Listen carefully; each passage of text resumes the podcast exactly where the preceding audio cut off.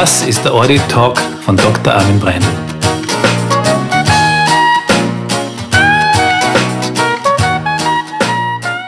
Willkommen.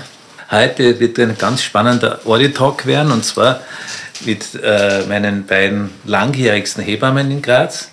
Wir sitzen da in, Privat, in einer Privatklinik und mir gegenüber sitzt die Maria Gianadi, früher Reutinger, und die Eva Derler. sind zwei Hebammen, mit denen ich schon sehr lange zusammenarbeite. Und ich glaube, es ist das, was vielleicht viele hören wollen. Äh, einfach, was ist Geburtshilfe heute? Worum geht es? Was hat sich verändert? Äh, ist vielleicht ein spannendes Thema, weil doch äh, verschiedene Sichtweisen gibt. Und wir werden einmal schauen, wie diese beiden Hebammen das Ganze sehen, wie es heute ist. Zuerst einmal die Frage an dich, Maria. Was hat dich eigentlich dazu gebracht, dass du Hebamme wirst? Wie hat das Ganze sich entwickelt? Ich weiß ein bisschen mehr, aber vielleicht für unsere Hörer. Wie ja, ist dazu gekommen? Schönen guten Tag oder guten Abend, je nachdem. Ähm, ich bin 57 Jahre alt und äh, meine Mutter war bereits Hebamme. Das war jetzt nicht von Anfang an ein zwingender Grund, auch diesen Beruf zu ergreifen, aber es hat sich mittlerweile oder mit der Zeit dann einfach so ergeben. Und ähm, ich, ich, bin, wie soll ich sagen, äh, eigentlich immer mehr hineingewachsen, beziehungsweise ich habe den Beruf immer mehr geschätzt und immer mehr lieben gelernt war am Anfang äh, vielleicht bis zu einem gewissen Grad pragmatisch, eben dadurch, dass für mich nichts Neues war, sondern eigentlich bin ich damit aufgewachsen mit Babys, Blasensprüngen, Wöchnerinnen, Stillproblemen. Das, das war eigentlich was, was in unserem Haushalt permanent. Und die Mutter immer unterwegs? Die Mutter immer unterwegs, ja. Die war das auch, war Oberösterreich, oder? Das war Oberösterreich, Rede im Innkreis und damals waren noch sehr viele Hausgeburten am Land. Und sie ist aber auch, so wie wir, im Belegsystem in ein äh, geistliches Krankenhaus gegangen. Also das war auch bunt gemischt und Nachbetreuung, wie gesagt, also sehr viel zu tun, ohne, ohne Handy, für unsere heutigen Verhältnisse unvorstellbar.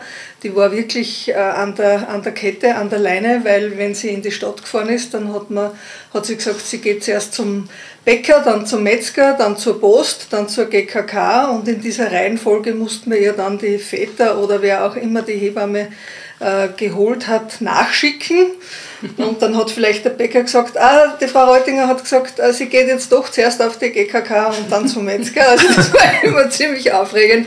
Äh, ja, und, und so bin ich eigentlich schon als Kind am Waffenrad meiner Mutter zu den Wochenbettvisiten mit, mit gefahren. Und wie bist du nach Graz gekommen? War das Ausbildung oder? Nach Graz bin ich, nein, Ausbildung habe ich in Salzburg gemacht und nach Graz bin ich gekommen, weil ich vorher Musik studiert habe und da weiter studieren wollte. Und so bin ich dann da hängen geblieben.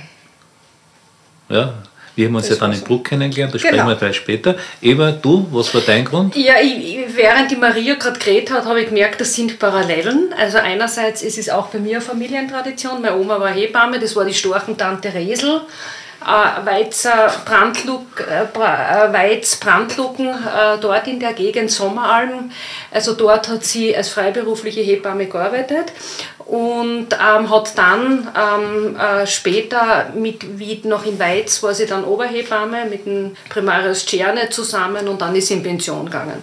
Und meine Oma hat ähm, eben äh, auf der Brandlucken gewohnt, von dort aus ist sie eben zu Geburten gefahren und Dort hat es ähm, ähm, ein Juche gegeben, den Dachboden des Juche und in dem Juche hat es den Hebammenkoffer gegeben, den alten. Und ich habe damals, wir waren immer bei der Oma im Sommer oben und habe dann immer in den Hebammenkoffer reinschauen dürfen. Und allein der Geruch, dieses alte Leder, diese ganzen Werkzeuge, die da drinnen waren, hat mich dann sehr begeistert und habe dann mir gedacht, na, das ist es, ich möchte Hebamme werden. Meine Oma hat auch ein Buch geschrieben ähm, Hebamme von damals, ähm, hat das auch veröffentlicht.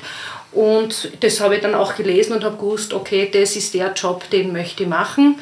Und ja, habe dann die Hebammenakademie gemacht. Bei uns war es noch eine, ein, war es dann der letzte Lehrgang ohne Matura, bevor es die FH geworden ist. Und habe dann noch, da war die Schule im LKH oben und habe dort die Ausbildung gemacht. Und die Parallelen, warum ich jetzt schmunzeln habe müssen zu Maria, war, ich habe Geige gespielt am Konservatorium und habe auch überlegt, werde ich Hebamme oder mache mit Violine, studiere Violine weiter. Also das ist auch ganz witzig, dass die Verbindung so ist, der Hebammenberuf oder das Musische. Das ist schon ganz lustig. Ja. Ich selbst habe meine Ausbildung in Bruck dann gemacht, in Graz studiert Und da haben wir uns dann kennengelernt. Das war ja praktisch den erstes, der erste Einstieg als Hebamme und zwar vor allem als allein tätige Hebamme. Das darf ich nicht vergessen. Damals in Bruck waren ca. 800, 900 Geburten zu dem Zeitpunkt, wo du da warst. Später waren sogar 1100. Und da war es dann allein und da waren drei, vier Geburten oder vier parallel. Und das kann man sich halt gar nicht mehr vorstellen. Wenn man sich das heute denkt, wie geht das überhaupt? Da war niemand da, da war die Hebamme, drei Kreissaalbetten, überall hat jemand gestöhnt und dann hast du müssen alles parallel machen. Ja, man muss natürlich dazu sagen, ich, ich habe nur die Hebammenausbildung als zweijährige Ausbildung, auch ohne Maturapflicht. Äh, aber mit Internatsverpflichtung. Das heißt, es war angeschlossen an die Frauenklinik in Salzburg und wann immer viel los war und Not am Mann, dann haben die angerufen, dann hat das Telefon scheppert in der Nacht und wir haben raufgehen müssen. Und wir haben ganz normal mit den Hebammen Dienstradl gemacht, also 40 Stunden mindestens in der Woche und zusätzlich äh, die Vorlesungen und lernen müssen. Wir hätten eh keine Zeit gehabt für was anderes. Aber man ist natürlich Natürlich ist es immer was anderes, eigene Verantwortung, ganz alleine sein, aber wir waren schon sehr im Arbeiten drinnen, das muss man schon sagen. Also wir haben nicht Praxisblöcke gehabt von zwei, drei Wochen oder so, sondern wir haben permanent äh, durchgearbeitet, halt mit immer mehr Kompetenzen und mit immer mehr, was wir tun durften. Und von dem her war sicher aufregend. Bruck war natürlich auch toll, muss ich sagen, ganz nette äh, Kolleginnen ganz nette Ärzte. Ich kann mich erinnern, ich habe jeden von euch immer anrufen können. Es hat nie Gemotze gegeben. Es ist jeder immer gekommen, wenn man nicht sicher war.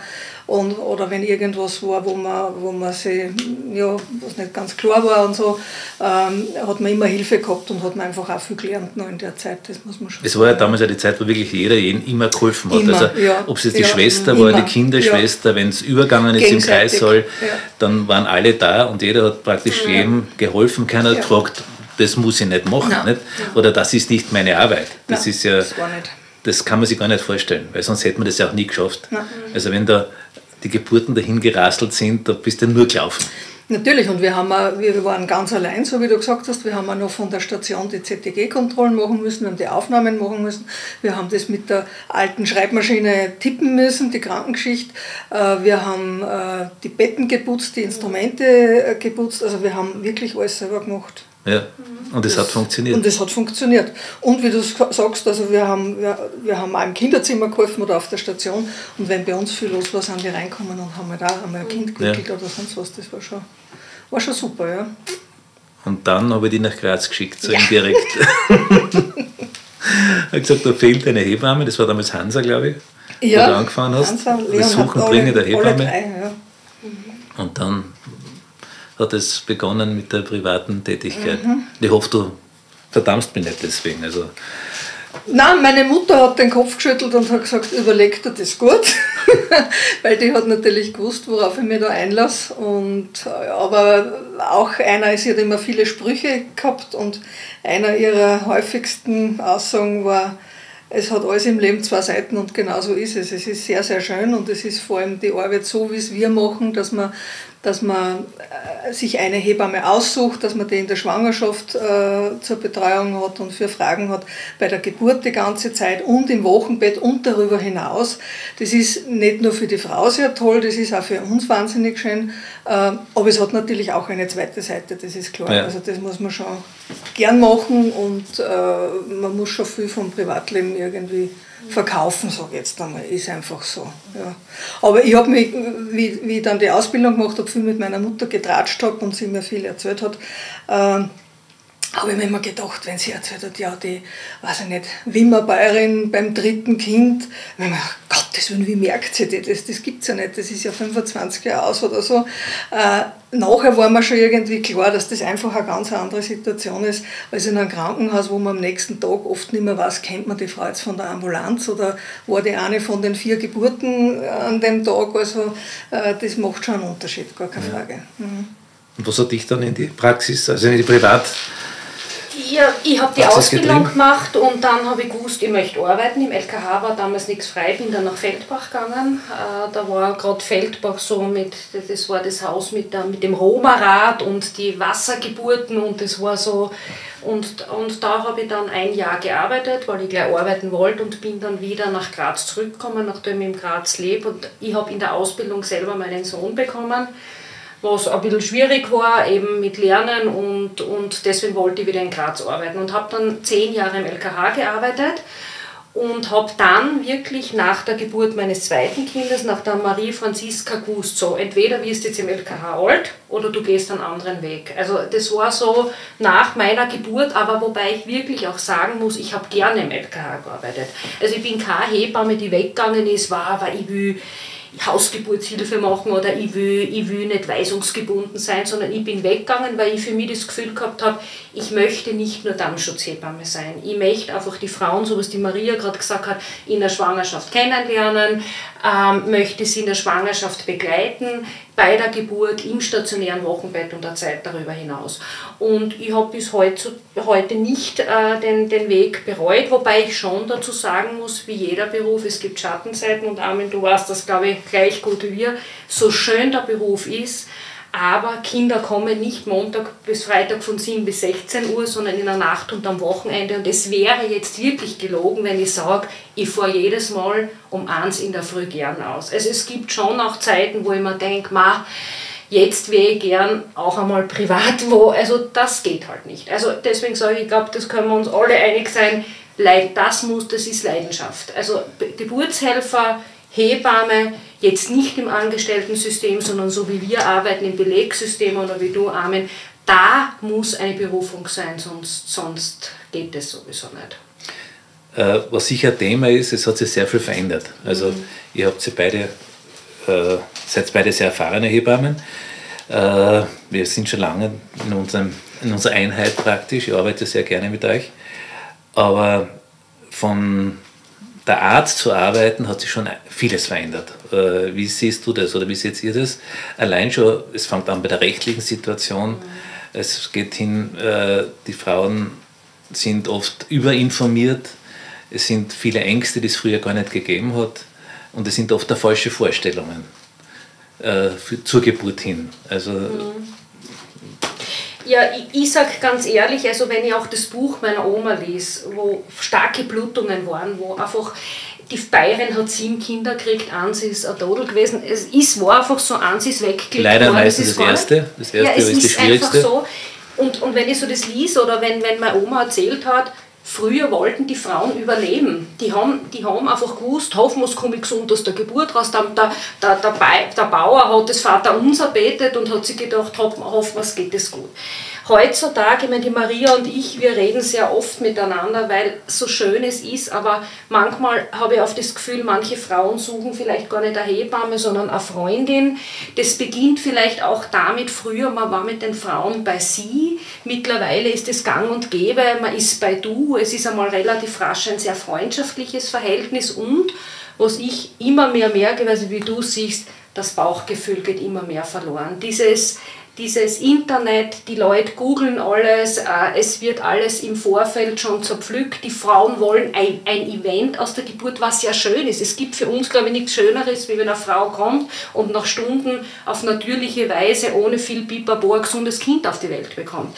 Aber wir sind in einer Gesellschaft, wo Sicherheit einfach auch an erster Stelle steht und das macht es natürlich in dem Beruf dann oft schwer dass man die Frauen einerseits kommen mit verblümelten Ideen und sie wollen am Hocker und Hypnobirthing und die Wehe darf nicht wehtun, weil wir haben uns ja darauf vorbereitet. Und dann ist man im Kreissaal und dann kommen die Frauen drauf, bist du narrisch, die Wehe kommt wie eine Welle auf mich zu, Entschuldigung, scheiß auf Hypnobörsing und auf alles, was ich erlernt habe, sondern da geht es jetzt plötzlich zur Sache. Und das macht es oft ein bisschen schwierig. Ich weiß nicht, wie du es siehst, Maria. Ja, es, das ist sicher eine große Veränderung, dass man, also, wenn, ich, wenn ich überhaupt schon ein bisschen früher anfange, eben bei meiner Mutter, wo Anfang der 70er Jahre, kann ich mich erinnern, hat das mit den Geburtsvorbereitungskursen angefangen und, und die barmherzigen Schwestern dort, die haben, haben so ein Hallenbad gehabt, ein kleines, dort ist das vonstatten gegangen und, und das war Schon? eigentlich, ja, ja, das, na, nachher sind sie schwimmen gegangen. äh, vorher haben sie geturnt, also die Geburtsvorbereitung wirklich? war ausschließlich Gymnastik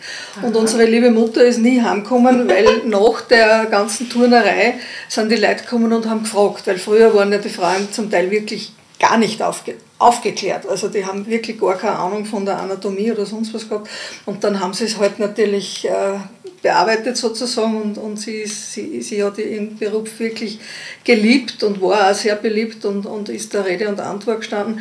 Und jetzt im Vergleich zu heute ist eben eine Überinformiertheit und was auch so ein bisschen äh, eben schwierig ist, das ist das Bauchgefühl oder auch die Eigenverantwortung mhm. und auch die, äh, wie soll ich sagen, das mit zwei Beinen am Boden stehen und sagen, das ist meins. Also nicht immer dieses Vergleichen. Ich habe jetzt selber das Erlebnis gehabt bei, bei der Knieoperation, die ich kürzlich gehabt habe, sind dann alle gekommen und haben mir von dem erzählt, der operiert und von dem gesagt, interessiert mich nicht, ist nicht meine Geschichte. Äh, ich weiß, dass es nicht gut gehen kann oder dass man nicht weiß, wie es ausgeht, aber dieses äh, sich auf sich konzentrieren und, und ich bin eben auch der festen Überzeugung, alles an Vorbereitung, was man machen kann und was einem gut tut, ist eigentlich nur das, was man keiner nehmen kann. Das heißt, das spürt sich im Kopf ab. Das ist kein, kein Turnen, kein Atmen, kein genau. Massieren, kein sonst was, sondern einfach meine Einstellung, wie ich dazu stehe, wie ich mir einfach denke, das Ziel vor Augen. Ja, das macht immer einen Unterschied, ob ich, ob ich, ob ich einfach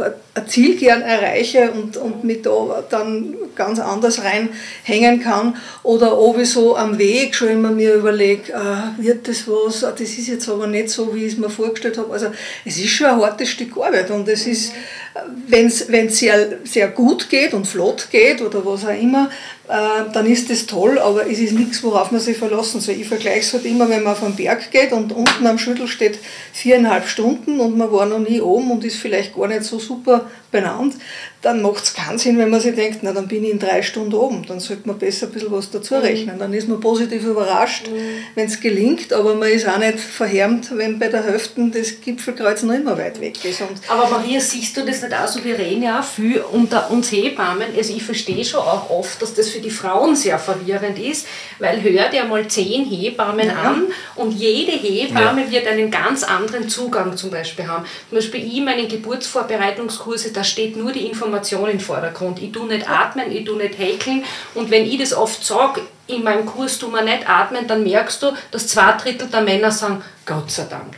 Weil es so in die Köpfen drinnen ist, dass die Leute glauben im Kurs, ich möchte eigentlich nur deswegen einen Kurs machen, damit man alles einmal bespricht und damit die Leute nicht googeln. Genau, machen wir gleich. Ich mache auch weder Atmen, genau. ich mache ein Gespräch. Genau. Mit die, also über diese Dinge, die man auch im Vorhinein besprechen kann, weil wie die Geburt wird und wie es der Frau mit den Wehen geht, das kann auch nicht keiner vorher ja. sagen. Ja. Mhm. Wir wissen alle nur, äh, dass wir das gut umbringen, ja. ja, mit, mit Vertrauen und, und, und, äh, und Wissen und Erfahrung. Aber natürlich, wie eine Geburt verläuft, was dann notwendig und sinnvoll ist, das weiß man im Vorhinein eigentlich nie, oder? Ja. Das ist so. Wir kommen ja aus einer Zeit, also ich war ja zehn Jahre in Bruck und wir haben einen sehr guten Chef gehabt, genau. aber es war halt oberstes Gebot, das Kind muss unten raus. Das war so, wenn wir Kaiserschnitt gemacht haben, war es immer ein Verlust und wir haben verloren. Und haben wir natürlich viele schlimme Sachen auch erlebt. Also das nicht vergessen, ja. wie oft ein Kind dann da schlaff eine Viertelstunde gelegen ist, dann bebeutelt. Damals hat man es noch kalt, warm, das kann man sich halt gar nicht mehr vorstellen, wenn der Kinderarzt sagt, zuerst ins warme Wasser, ins kalte Wasser, ins warme Wasser, damit das Kind irgendwie zum Leben gekommen ist. Und ich weiß nicht, was man wirklich im Endeffekt in der Zeit auch angestellt hat. Ja. Ich meine, das war damals so, das darf man nicht vergessen. Das war so, ja. Und äh, ich sag, für mich war das dann, wie ich in die Praxis gegangen bin, ganz wichtig, ich möchte versuchen, dann durch meinen Beruf zu kommen, ohne einen schweren Geburtsdrama. Mhm. Weder da, Mutter noch Kind. Mhm. Wir wissen, dass, das, dass du das nicht vorhersagen kannst. Und es passiert immer wieder Kollegen, wo halt doch plötzlich was passiert, das wissen wir. Und äh, das ist tragisch und, und äh, fürchterlich. Aber das ist ja das Thema jetzt mit der heutigen Kaiserschnittbewegung. Nicht? Einerseits das ist ja auch so, das haben die Frauen früher ja gewusst, eine Geburt ist eine Schwerarbeit. Mhm. Und da passiert viel. Und das passiert beim Körper viel. Und die Mütter haben es auch erzählt. Und äh, das Märchen zu sagen, das wird jetzt eine schöne Geburt und nachher ist alles so wie vorher. Äh, ich arbeite lang genug in der Gynäkologie, dass ich sehe, wie sich praktisch da alles verändert. Der mhm. Beckenboden wird halt leider doch oft ramponiert. Das ist leider so. Viele Frauen wissen es ja von den Eltern, äh, von der Mutter, wenn die erzählt, äh, seit der Geburt funktioniert das nicht mehr so, funktioniert das nicht mehr so. Und heute ist das Gefühl, dass die Frauen einfach auch sehr viel auf ihren Körper achten. Sie möchten nicht, dass das viel verändert wird. Also das ist auch so eine Vorgabe, da darf halt nichts sein. Und was auch viel mehr ist, glaube ich, als früher, ich lehne mich da vielleicht hinaus, aber ich glaube, dass die Sexualität eine ganz andere Rolle hat. Und äh, das halt das nicht mehr so ist wie früher. Nicht? Da war Kinderkriegen und Sex, aber heute ist das ein ganz anderes Thema. Und das muss ganz anders erlebt werden. Und das spielt sicher eine Rolle. Das wissen wir von Brasilien, dass, dass da diese alle die Vorgabe ist, es muss alles tippitoppi bleiben und deswegen diese gewaltige Kaiserschnittrate. Bei uns ist aber auch schon oft, dass Frauen kommen und sagen, ich fürchte mir davor, dass da was passiert, ich hätte lieber einen Kaiserschnitt. Äh, und dann habe ich das Problem, es gibt dann viele Hebammen, die halt einfach sagen, na, das ist schlecht. Mhm. Und äh, ich finde, das ist, äh, und auch in der heutigen Zeit kann die Frau für sich bestimmen, was sie will. Und ich mische mich dann da auch nicht ein. Man muss ihr die Vor- und Nachteile sagen. Das wollte ich dir gerade sagen, Armin, weil ich glaube, das ist auch ganz wichtig. Das ist wichtig. Ne? Dass man nicht, okay, nicht, beides schönredet, ja, sondern das, das ist schlimm. aufklärt.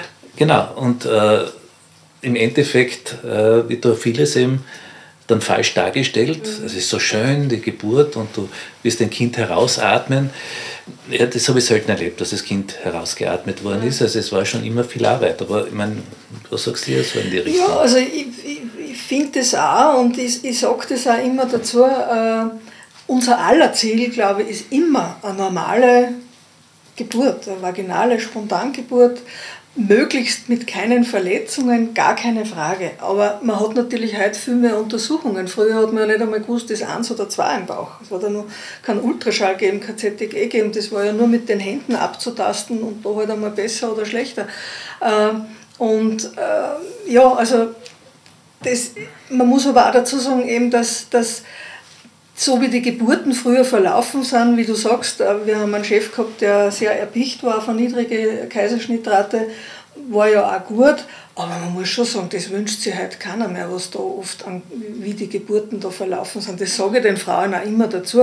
Also ich finde jetzt, äh, das, das geht schon in eine Richtung zum Teil, wo ich mir denke, ansonsten leben wir alle ein modernes Leben. Also wir müssen nicht frieren, wir haben kein kratziges Gewand an, wir, wir fahren bis zum Eingang mit dem Auto, also es ist alles bequem. Die Kinder und, und kriegen die, den besten Skihelm, alles die beim Kinderkriegen, beim Kinderkriegen verlangt man plötzlich den Frauen ab, dass sie sich, dass sie sich in eine Situation begeben, die wenn es nicht normal verläuft, dann schon wirklich auch kritisch sein kann. Da stehe ich eigentlich nicht dahinter. Also das, ja. ist, das ist für mich ich maße es mir auch gar nicht an. Das ist vielleicht auch deshalb, weil ich selber keine Kinder geboren habe, äh, jetzt, was meiner Meinung nach eh nicht unbedingt äh, äh, notwendig ist, weil es hat ja immer jeder sein eigenes Erleben, aber, aber trotzdem ist es so, dass man, dass man sich vielleicht weniger anmaßt, dass man sagt, da muss man durch, das habe ich auch ausgehalten. Also ich denke mir schon immer, äh, es, es sollte kein Trauma werden und es, eben, es sollte das Kind ganz gesund auf die Welt kommen und es soll die Frau ohne Trauma und ohne mhm. gröbere Beschädigungen äh, wieder heimgehen. Also das ist einfach schon wichtig. Ich kann mich an früher erinnern, wenn das so war, eine Patientin, das waren ja immer wieder Frauen auch dabei, die gesagt haben, ich habe so Angst vor der Geburt, ich will das nicht, ich will den Kaiserschnitt. Oder ja. auch dann während der Geburt. Nein, es war nie, das kannst du dich erinnern, ja. es waren noch so viele Stunden und irgendwie muss das Kind unten raus. Ja. Und was heute aber geblieben ist in der Gesellschaft, ist schon, dass oft Frauen schief angeschaut werden, wenn sie einen Kaiserschnitt gehabt haben. Und das finde ich das Ungerechteste überhaupt. Mhm. Dass sie sich rechtfertigen müssen, warum. Es mhm. ist ja kein Grund, sich, recht zu, sich zu rechtfertigen, mhm. sondern ich finde, das ist, jeder hat die Möglichkeit, sich frei zu entscheiden heute. Und das war ja nicht so lange her. Du hast ja müssen auch aufzahlen auf der Klinik, wenn du einen Kaiserschnitt haben ja. wolltest. Und äh, ich finde, das ist, das für mich ist auch das Thema Angst oder das Thema, ich fürchte mich davor, eine Ursache oder ein Grund, dass man sagt, okay, wenn du lieber den Kaiserschnitt haben möchtest, dann hast du das Recht dazu. Mhm. Also nicht, dass man nur schön spricht. Angst, Angst, ist ein ganz wichtiges Angst, Thema. Angst gebe ich da absolut recht, Armin, weil ich sage immer, zwischen jedem Wunsch Kaiserschnitt steht eine Geschichte. Also es kommt jetzt keine Frau, die sagt, ich möchte einfach einen Kaiserschnitt haben, sondern da, steht, da ist ja meistens eine Geschichte, sei es äh, wie gesagt, in der Familie irgendein Fall, wo das Kind äh, durch eine Behinderung durch die Geburt, wie auch immer. Wobei, was, was mir ein bisschen hochstoßt, das muss ich schon sagen, an gewissen äh, Frauen, die sich eine Sektio wünschen, weil sie Angst vor Schmerzen hat. Und da bin ich nicht ganz konform, weil wir sind in einem Zeitalter, wo wir wissen, dass die Frau mit so vielen Möglichkeiten, sei es jetzt, wie wir arbeiten mit natürlichen Dingen, aber es gibt Schmerzinfusionen bis zur BDA, bis zum Kreuzschicht. Also man kann unter Anführungszeichen eine schmerzleichtere Geburt schon gestalten. Also ich mag nicht, dass eine Frau kommt und sagt, ich hätte keinen Kaiserschnitt, weil ich mag keine Schmerzen haben. Weil diese Frau ist, finde ich, nicht gut aufgeklärt. Weil wir wissen, die Sektio ist eine Bauch-OP und die Frau hat danach natürlich auch Schmerzen. Ja. Ich habe auch, schon, schon ja, hab auch schon oft erlebt, dass wenn eben jemand mit dem Wunsch kommt und dann bemerkt, dass man nicht dagegen steht, und, äh, und dann vor allem äh, aufklärt und sagt, kein Problem, aber es, äh, es gibt eben auch die Möglichkeit, einmal zu schauen, wie ist der Verlauf. Ja. Man nimmt sich ja vielleicht auch die Chance, dass es eben eine ganz normale, schöne, also schöne im Sinne von planmäßig, wie man es sich vorstellt, äh, Geburt wird. Und dann ist es natürlich eigentlich schade, wenn man von vornherein den Bauch aufschneidet. Ja. Und dass man heutzutage, und das ist vielleicht auch ein bisschen der Unterschied im Privatbereich, man kennt den Arzt, man kennt, man, zu dem hat man Vertrauen, den kennt man meistens schon länger, man kennt die Hebamme, die kann man immer kontaktieren und alles fragen. Und man sollte ja ein bisschen ein Vertrauen haben. Darum ist es ja wichtig, dass man sich jemanden aussuchen kann und, und dieses Vertrauen und dieses Wissen, man kann den Schwenk machen, selbst wenn wir sagen, ja, medizinisch ist jetzt kein Grund, wenn die Frau wirklich sagt, ich will aber jetzt nicht mehr, wird sie heutzutage eh schon aus rein rechtlichen Gründen keiner mehr anmaßen ja. und sagen, jetzt tun wir weiter, oder? Ist so. Also ja, das ist so. Und was auch dazu kommt, das ist, oft passiert es ja genau im, im Gegenteil. Ne? Du hast gesagt, die Patientin, du hast ausgemacht, sie möchte alles unternehmen, das die spontan entbindet. Und dann ist es so, halt ZTG schlecht. Und das ist ja für uns halt auch ein Problem, äh, wenn das nicht gut abläuft, du kannst nicht mehr zuwarten. Wir haben früher die Kinder hinuntergebetet, auf gut Deutsch. Das ist vielleicht noch in einem Krankenhaus mit einem großen Rücken möglich, aber wenn du allein dastehst und es passiert da was, hilft da keiner mehr. Nicht? Das kommt ja auch dazu, ob Wurscht, ob Arzt oder Hebamme. Also du hast viele Situationen, wo es dann einfach auch die Geburt abbrechen musst. Also das ist sicher anders noch, als wir, wir früher da wirklich alles probiert haben, bis zum allerletzten, dass es noch normal gehen muss. Nicht? Das ja. ist schon Gott sei Dank anders. Aber es ist Gott sei Dank anders, ja, das finde ich immer. Also das, Wichtigste ist ja tatsächlich, dass beide gesund sind. Ja. ja das ist einfach das war immer, die Frau mit dem Kind gesund ja. nach Hause, wie das Kind auf die Welt gekommen ist, ist dann nicht das Thema für mich. Also das ist, äh, das hat sich komplett verändert. Was natürlich ein bisschen anders geworden ist, ist dieser ganze Umgang mit der Schwangerschaft selbst. Äh, Wobei ein lustiges Erlebnis habe ich jetzt gerade gehabt, dass eine Patientin da war, die hat diese zweite Geburt, also zweite Schwangerschaft zur Betreuung und wir reden so ein bisschen, äh, flachsen ein bisschen hin und her und ich sage, äh, man tut sich schon leichter, wenn der Mann da nicht dabei ist. Hat sie gesagt, ich wollte es nie sagen. Bei der letzten Schwangerschaft immer war er da dabei und eigentlich war es schwierig, weil alles hast du gar nicht reden können. Jetzt ist es viel entspannter. Und das sehen wir ja jetzt im Sanatorium. Seitdem da keine Besuche sind, den Frauen geht es besser. Das Stillen ist plötzlich wieder leichter. Sie konzentrieren sie sich sie auf konzentrieren das, sich auf sie da sind. Ja. Und, äh, die Kinder sind ruhiger. Ja. Und sonst haben wir immer das Haus voll mit Besuchen. Äh, Backeln stehen herum bis zum geht nicht mehr. Da siehst du, wie viele Leute da waren. Und im Endeffekt, es funktioniert nichts. Mhm. Und jetzt plötzlich, mhm. so schlimm Covid ist, da ist es eigentlich fast ein kleiner ja. Segen für die Patientinnen, nämlich für Wir die Mütter. merken, die Frauen gehen viel rascher nach Hause. Ja. Dass sie sich ähm, sicherer fühlen? Sie fühlen sich sicherer, sie konzentrieren sich wirklich auf das, was sie da sind. Sie freuen sich richtig, wenn wir zur Visite kommen, weil es dann einmal ein bisschen aus dem Zimmer rauskommt. Oder wir tun ja trotzdem an der Betreuung das Gleiche. Wir tun auch die Babys mit den Eltern baden und alles. Aber gebe ich da absolut recht. Also und ist im Endeffekt wieder ein bisschen so, wie es früher war. Äh, da waren Mehrbettzimmer und es gab Besuchszeiten. Und da ja. war halt zwei Stunden ein Tumult und dann sind wieder alle heimgegangen oder haben heimgehen müssen. Und die Frauen waren wieder untereinander und das war ja oft auch gar nicht so schlecht, weil da ist eine drinnen gelegen im Zimmer mit dem dritten Kind und eine mit dem zweiten und zwei mit dem ersten. Die haben den ganzen Tag eigentlich beobachten können, fragen können, schauen können, wie tun die. Also das war auch ein großer Lerneffekt und, und es haben sie zum Teil Freundschaften entwickelt. Kann ich mich erinnern, da hätte eine schon heimgehen dürfen und dann dann sagt, na, die, sie geht auch erst morgen, ich mag auch erst morgen gehen. Also das war so, war so richtig gemütlich für die Damen. Also die, die haben das mhm. zum Teil auch sehr genossen und, und die Einbezimmer sind zwar schön und jetzt mit den Vätern ist es auch nett, gar keine Frage, aber hin und wieder hat man schon das Gefühl, natürlich kochen die Leute oft im eigenen Saft. Und, und, und wenn zwei dann unsicher sind, dann wird das nicht besser, weil das wird dann, das schaukelt sich eher hoch. Ja. ja. So viel zu dem, es hat alles zwei Seiten. Nicht? Also das ist ja tatsächlich so. Dass, dass ich finde es auch nicht in Ordnung. Also es ist jetzt ein Druck auf die werdenden Väter, das muss man sagen wenn er nicht mitgeht zur, zur Geburt, dann gilt er nicht mehr. Das, dann hat er schon Schwierigkeiten oder die werdende Mutter, es kann sich keine Freundin sagen, dass der Mann nicht mitgeht. Also mhm. da ist schon ein großer Druck. Also ich würde auch eher empfehlen in die Richtung, sagt, wenn der Mann nicht überzeugt ist, dabei sein zu wollen, äh, er kann ja auch wie es früher war, dass da oft dabei waren bis zur Geburt hin und dann rausgegangen mhm. sind. Kannst du erinnern, es war so eine mhm. Übergangszeit. Mhm. Wir haben angefangen zu einer Zeit, wo kein Mann in den Kreißsaal durfte. Ja. Das war ja komplett streng. Nicht, nicht einmal reinschauen. Dann durften sie kurz drinnen sitzen. Und dann ist man draufgekommen, das ist ganz angenehm, weil dann hat die Hebamme nicht dauernd mit der mhm. zu tratschen, also sitzt der Mann dort und jetzt ist, dann kam es, dass bis zur Geburt dabei sind. Nicht? Also das hat sich schon sehr verändert. Aber der Druck, der oft aufgebaut wird, der ist schon sehr groß. Ich habe eine Patientin, die mir gesagt hat, wir so geredet haben in Verhütung, ich gesagt, Herr Doktor, ich muss Ihnen sagen, seit der Geburt vor fünf Jahren, mein Mann greift mich nicht mehr an. Der ja. fürchtet sich. Das wobei, wobei, Amen, da muss ich auch wieder sagen. Es, es gibt immer zwei Seiten. Genau, aber das da muss ich auch sagen, dass eben wir Hebammen uns extrem, also wir sind ganz unterschiedlich. Und wir sehen auch, dass wir Hebammen so unterschiedliche Zugänge zur Geburtsvorbereitung, zur Geburt, wie auch immer haben. Und das sieht man auch bei der Geburt. Und wir arbeiten viel zusammen und wir sind uns da zum Beispiel sehr ähnlich. Bei mir ist es auch so, dass, es, dass ich es als meinen Job sehe, dass ich die Intimsphäre der Frau vom eigenen Mann wahre.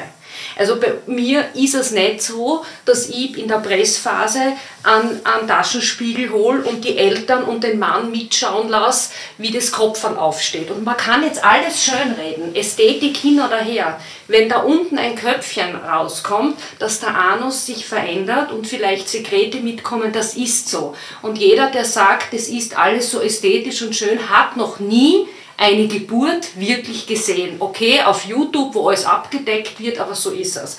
Und deswegen finde ich, kann man, muss man da auch differenzieren, dass man sagt, Partner ja, aber man kann das Erleben Geburt schon so gestalten, dass der Mann einfach auch ohne Trauma aus der Geburt geht.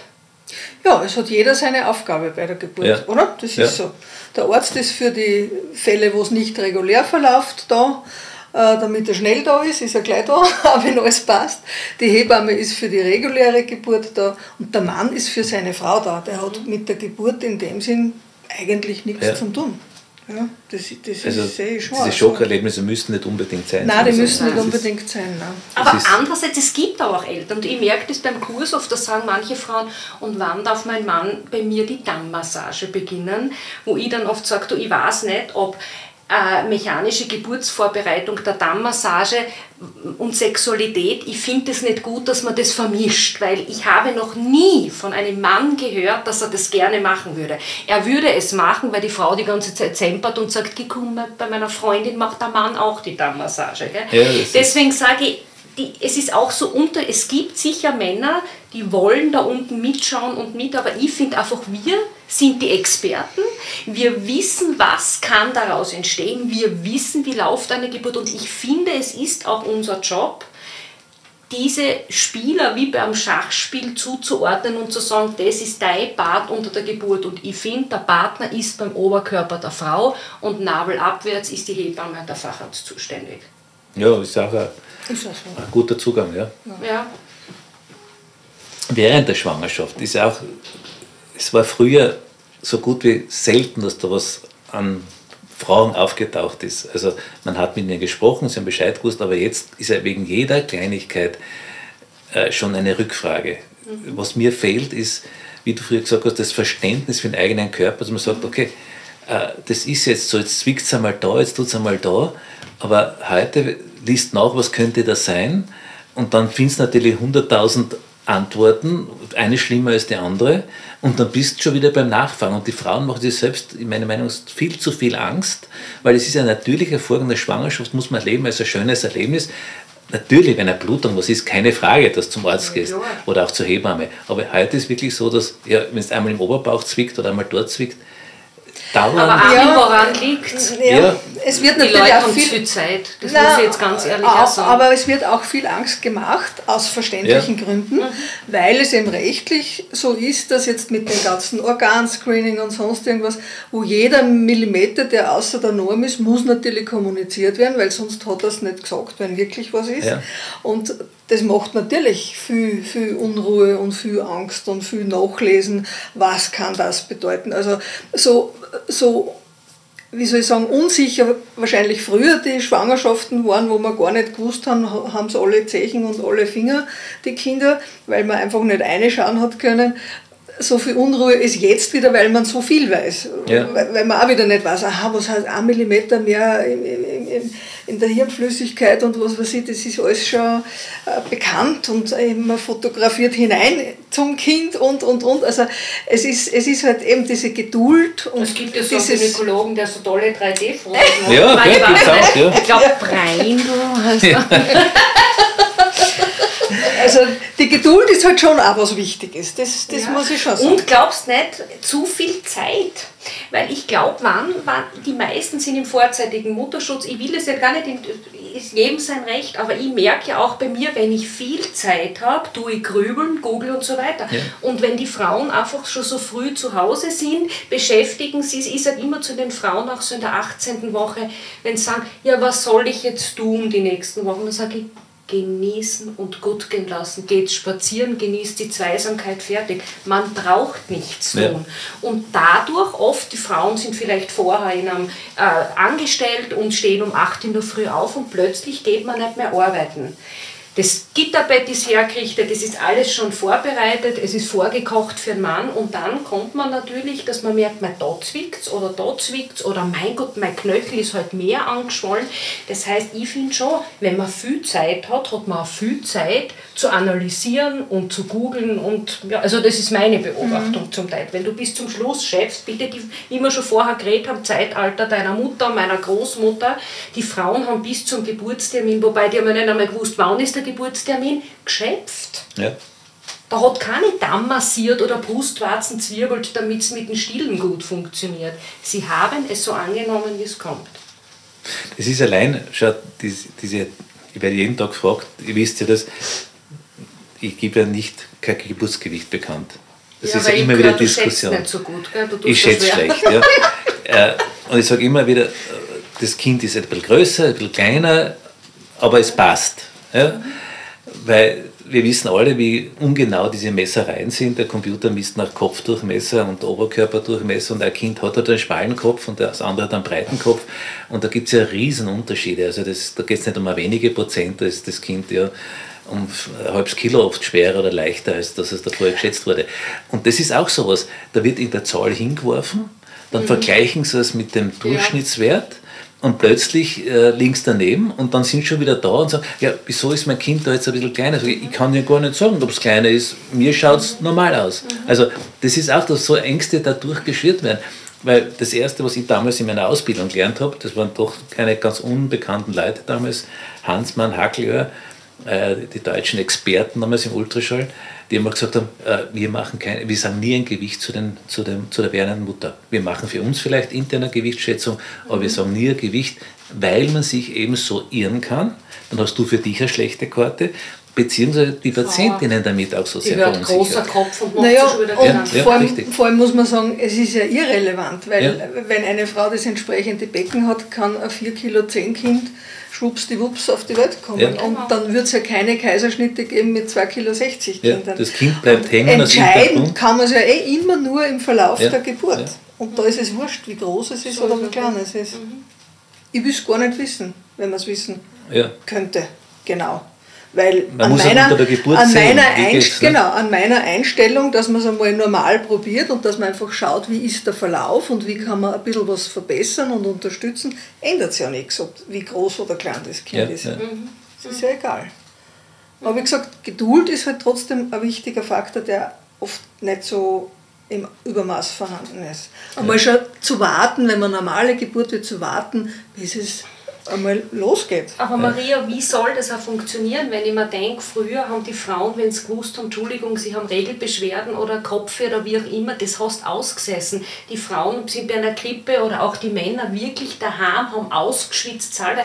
Das ist ja nicht mehr ja, die Generation, wenn ich, ich nehme ja selber her, wenn ich Schädel, Kopfweh habe, nehme ich ein paar Kilometer oder was. Ich sitze, das, wir sind ja nicht mehr die Gesellschaft, die Probleme aussitzen müssen, weil es gibt ja einen Plan B relativ rasch. So ist es. Das ist, alle Frauen, die im Erstgespräch sitzen, na, Eva, nur eins will ich, ich will eine normale Geburt und kein Kreuzstich. Na, na, Kreuzstich mag ich nicht. Dann sage ich immer, du, du sitzt jetzt nicht wehend ja.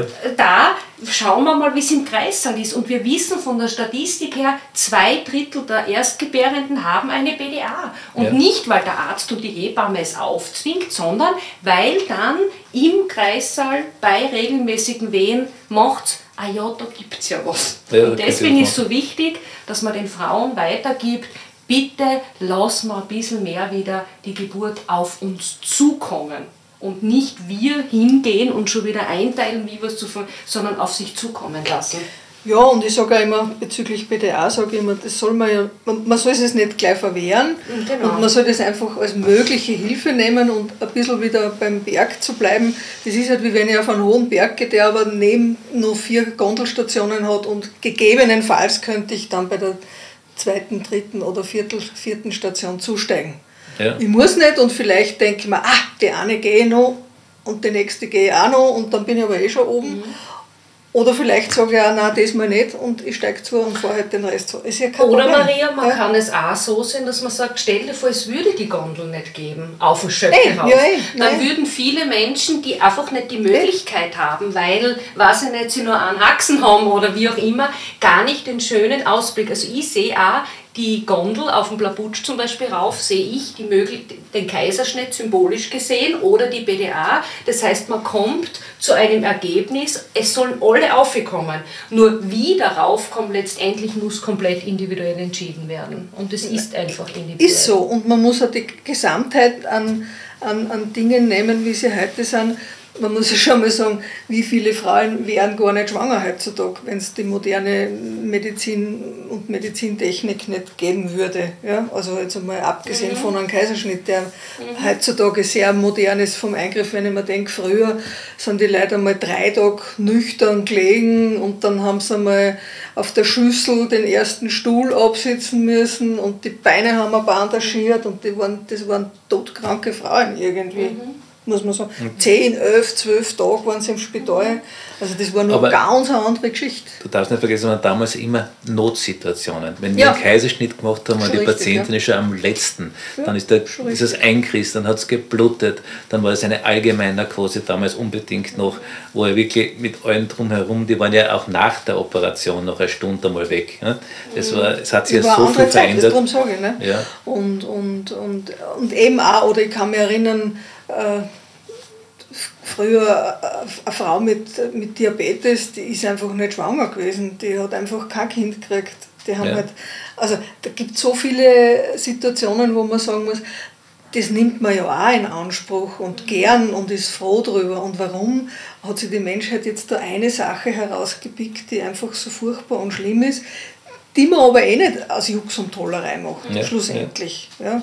Aber natürlich ist heutzutage das psychische Befinden äh, genauso zu nehmen und, und, und, und zu akzeptieren. Und darum kann man jemanden nicht dazu vergewaltigen und sagen, es muss auch jeder normal sein Kind kriegen. Wenn das wirklich der Wunsch ist und, und, und, und eine reife Überlegung von jemandem und sagt, ich möchte das, aber ich habe mir das gut überlegt, dann muss man das auch akzeptieren. Ja da würde ich, da würde ich deswegen danke einmal überhaupt Armin für die Einladung, dass wir uns da ja, mal zu danke. Wort melden können. Ja. Das finde ich wirklich super und genau was jetzt auch die Maria gesagt hat, das liegt mir so am Herzen. Man muss wirklich differenzieren, auch nicht immer nur über Kaiserschnitte reden, sondern prinzipiell, schon wie du vorher gesagt hast, Punkt 1, die Kaiserschnittrate ist höher, aber die vaginal operativen Geburten, und das war früher ja. die Zange und das hohe Vakuum, das hat sich das macht fast keiner mehr. Und das sollen einmal alle Frauen wissen, ja, das stimmt, die Kaiserschnittrate ist höher, aber die vaginaloperativen Geburten, Forzeps, Zange, Vakuum, ist zurückgegangen und macht fast keiner mehr. Und das Zweite, was auch sehr wichtig ist, ist einfach das, dass einmal alle Frauen wissen sollten, es gibt keine Geburt zweier Klasse. Und das ist ganz wichtig, egal ob das Kind über die Scheide oder über die Bauchdecke zur Welt kommt, das macht nicht eine gute oder schlechte Mutter aus. Und da rührt es ja oft so, dass Frauen, die einen Kaiserschnitt haben, aus welchem Grund auch immer, das Gefühl haben, sie haben in einer gewissen Weise versagt. Und das Traurige ist, dass das oft aber Frauen dieses schlechte Gewissen machen. Weil ich habe noch nie einen Mann im Kreissaal erlebt, der sie extrem alteriert hat, dass die Frau nicht vaginal entbindet. Das heißt, für die Männer ist es oft eine rationale Entscheidung. Meiner Frau, meinem Kind soll es gut gehen, fertig. Aber Frauen untereinander sind oft wirklich garstig. Also das finde ich oft wirklich ganz bedenklich, dass man da irgendwie sagt, Ma, du hast es, wie gesagt, als hätte man es nicht geschafft. Ja. Und dann ist für mich, das war ist der letzte, da bin ich schon ruhig, was mir wichtig ist, dass man wirklich differenzieren muss zwischen einem primären Kaiserschnitt, der aus einer Angst, aus einer Entscheidung in der Ordination mit dem Facharzt wird immer entschieden wird. Das heißt, das wird primär wird der Kaiserschnitt gemacht und aus dem sekundären Kaiserschnitt, der aus der Geburt heraus entschieden wird. Weil wir ja da auch oft Hebammen angeprangert werden. Ich lese oft im Netz, wenn Frauen fragen, Mei, wer kann man am Arzt oder eine Hebamme empfehlen mit wenigen Kaiserschnitten?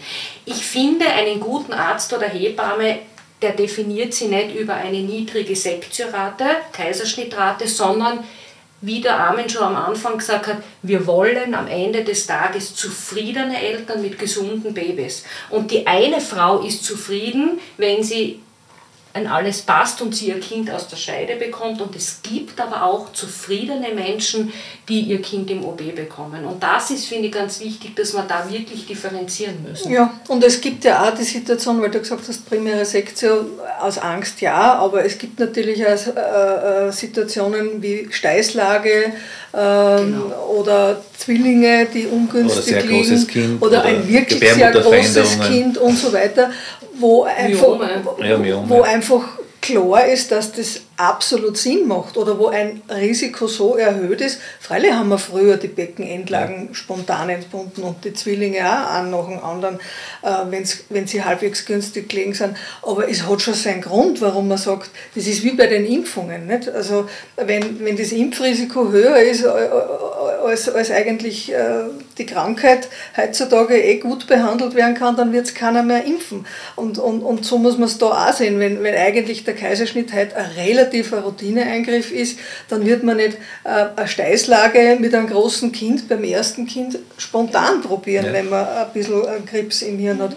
Und, und äh, ja, das ist mir ein bisschen runtergefallen. Also ja, ja und dann auch das sagen. Rechtliche muss man jetzt ganz und ehrlich eben, sagen. Ja, genau. Was die wenigsten wissen, die Frauen fragen zum Beispiel oft, Eva, ihr arbeitet im Sanatorium, ich habe gehört, die Kaiserschnittrate ist hier höher. Man muss einmal ganz klar sagen, jedes Öf ich habe ja lange im LKH gearbeitet und ihr kennt das sicher auch vom Bruck, wir haben da immer MBU eigentlich, also im LKH haben wir MBU gemacht. Das heißt, hier im Sanatorium, wir haben ein CTG, das ist eine Herztonkurve und wenn es da Auffälligkeiten gibt, ist die Hebamme verpflichtet, den Facharzt anzurufen, also die physiologische Geburt leitet die Hebamme, ist eine Auffälligkeit, kommt der Frauenarzt. So, und dann entscheidet der Frauenarzt, wie auch immer, tut man weiter, wie auch immer.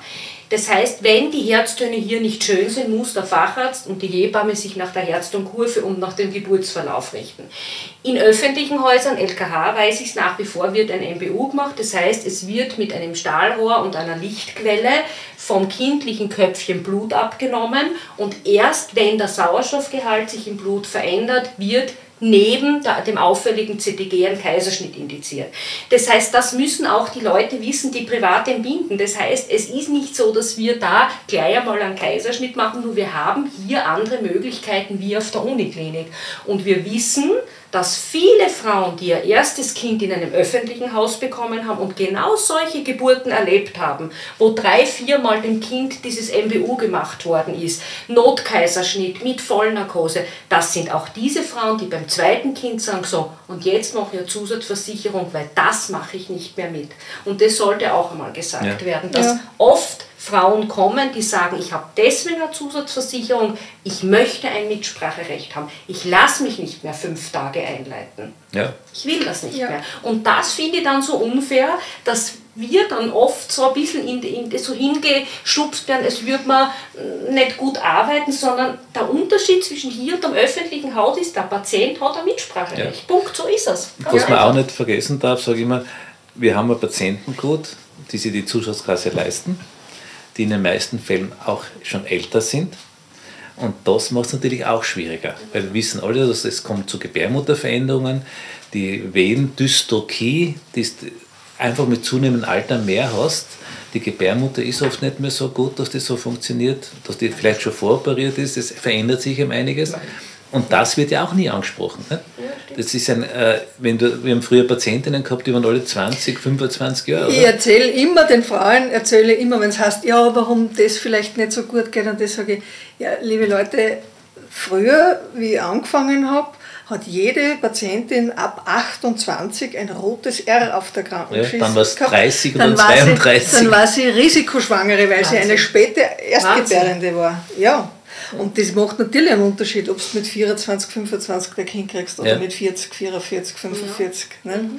Das wollte ich vorhin nur sagen. Das Gleiche ist einfach mit dem, äh, mit dem Abwarten, wie lange man über einen Termin wartet. Wir haben nur im Bruck 10, 12 Tage gewartet.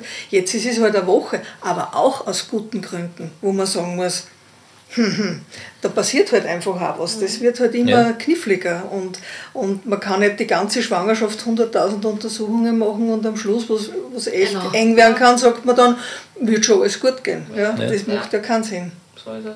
Aber Armin, weil du uns das fragst, wie siehst du das? Weil du bist erstens einmal Mann, Gynäkologe und du hast auch die ganze Entwicklung mitgekriegt. Wie, wie siehst du in der Ordination das Verändern?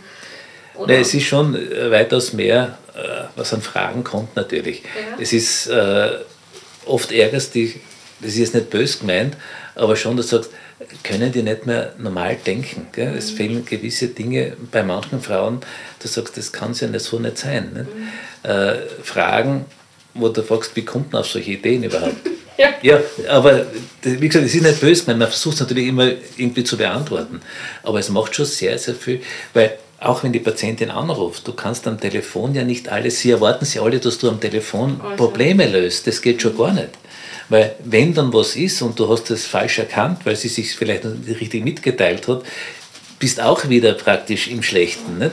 Und äh, es ist das, was mir fehlt auch, und ich habe es unlängst, da war halt so eine Stresssituation, äh, sollte man vielleicht gar nicht erzählen, aber da wirst dann einfach hineingetrieben, da waren vorher schon ein paar Dinge und dann kommt der Patientin und dann sagt, äh, ja, äh, nehmen Sie dies und das jetzt für, diese, für das Problem. Das ist mal Kortisonsalbe gegangen, ne? mhm. in, in der Schwangerschaft, aber das war ihm in dem Fall angezeigt. Und dann sagt sie zu mir noch, ja, Cortison, ob ich nicht weiß, Cortison, nicht? in der Schwangerschaft, nicht, was ich mir vorstelle. Ich gesagt, Entschuldigung, tut mir leid, aber ich habe Medizin studiert und ich weiß ja schon, was ich tue. Weißt, da kommst du in eine Situation, wo du eigentlich nicht möchtest, wo du nur fast unhöflich erscheinst, aber das war immer ein situationsbezogenes Ding.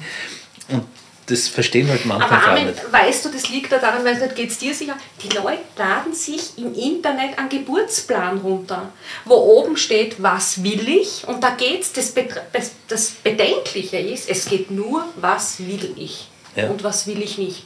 Da geht es in keinem Punkt ums Kind. Und ich sage immer, es ist nicht deine Geburt, es ist die Geburt, deine Geburt war vor 30 Jahren, es ist die Geburt des Kindes.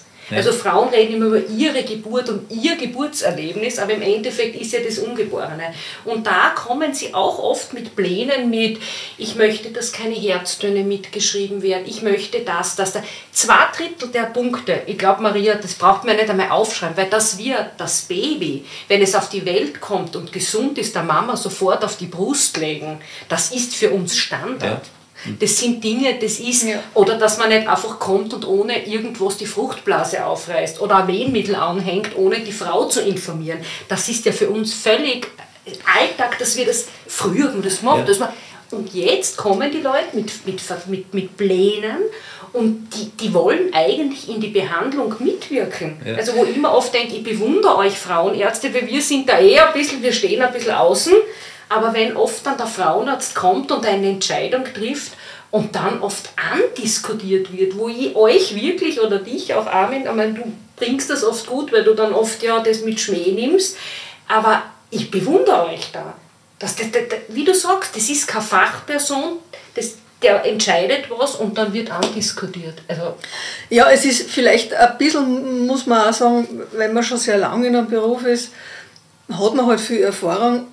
Man wird aber wahrscheinlich auch ein bisschen betriebsblind, weil Dinge, die für uns ganz normal sind, sind mhm. natürlich für einen Laien. Ja vollkommen fremd. Ja, der es kann die gar nicht zuordnen. Ja. Aber darum finde ich halt wirklich wichtig und wenn man schon die Möglichkeit hat, sich sein Team auszusuchen, man muss dann immer, ich sage immer zu den Leuten, das ist wie wenn ich mir die Autowerkstatt, also das ist ein blöder Vergleich, aber Autowerkstatt aussuchen kann, äh, dann muss ich dem das Pickel machen lassen. Und wenn der sagt, äh, die Kupplung ist neu zu belegen, dann ja. fange ich auch nicht zum Diskutieren an, sondern dann will ich das machen und ich werde es zahlen müssen. Ja. Also das, das sind einfach Dinge, man muss dann auch Verantwortung abgeben, weil sonst müssen wir alle alles lernen. Dann müssen wir alle Medizin studieren und alle jedes Handwerk mhm. lernen. Das geht einfach ja. nicht.